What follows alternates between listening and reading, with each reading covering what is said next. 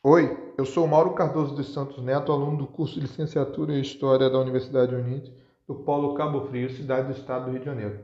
E esse é o meu podcast Maria Lina Paixão, Uma Vida pela Educação. A personagem a ser abordada no, nesse podcast foi a grande educadora da cidade de das Ostras, Maria Lina Paixão. É importante salientar que no decorrer das lutas históricas, o papel da participação feminina foi fundamental no processo da transformação cultural, econômica, filosófica, artística e política se de uma forma indireta ou direta, toda a construção de consciência democrática madura passou e passa pela participação das mulheres como sujeito histórico transformador em todas as esferas da sociedade.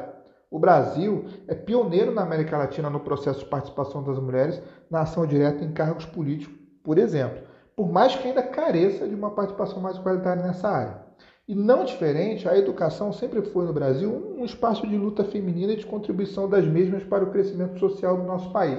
Assim foi a vida de Maria Helena Paixão. Maria Helena Paixão, mais conhecida como Dona Linda, ela nasceu em 1930 na cidade de Minas Gerais. Se mudou ainda pequena para Conceição de Macabu, cidade do interior do Rio de Janeiro. Nessa mesma cidade começou o seu trabalho na vida pública, ocupando o cargo de secretária de promoção social.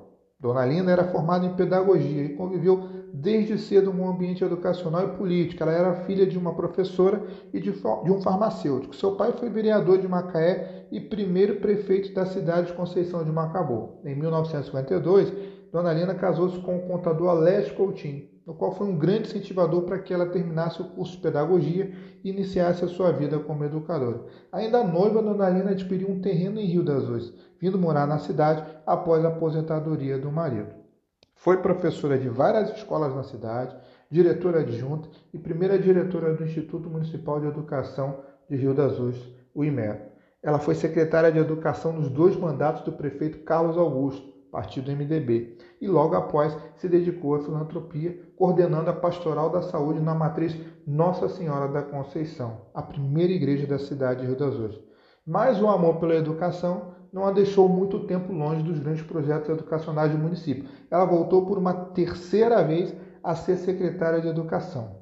Maria Lina Paixão faleceu aos 87 anos de idade na cidade de Niterói no dia 3 de dezembro no ano de 2017, deixando viúvo, quatro filhos, seis netos, quatro bisnetos e um grande legado educacional para a cidade de Rio das Ostras. Toda a documentação da história dessa figura pública educadora se encontra na Biblioteca Municipal, Secretaria de Educação e Casa de Cultura da cidade. E para uma maior divulgação do legado, dela, nada melhor do que uma exposição do teu trabalho com fotos e arquivos multimídia de toda a tua história em ordem cronológica. É necessário também incluir o nome de Dona Lina em algum patrimônio educacional, como forma de gratidão e respeito pelos grandes serviços prestados à cidade. Eu sou o Mauro, aluno do curso de licenciatura em História, e apresentei aqui uma breve história da grande mulher educadora da cidade de Rio das Ostras, Maria Lina Paixão. Eu agradeço a tua atenção e valorizo a história das mulheres do teu país. Até breve, se Deus quiser.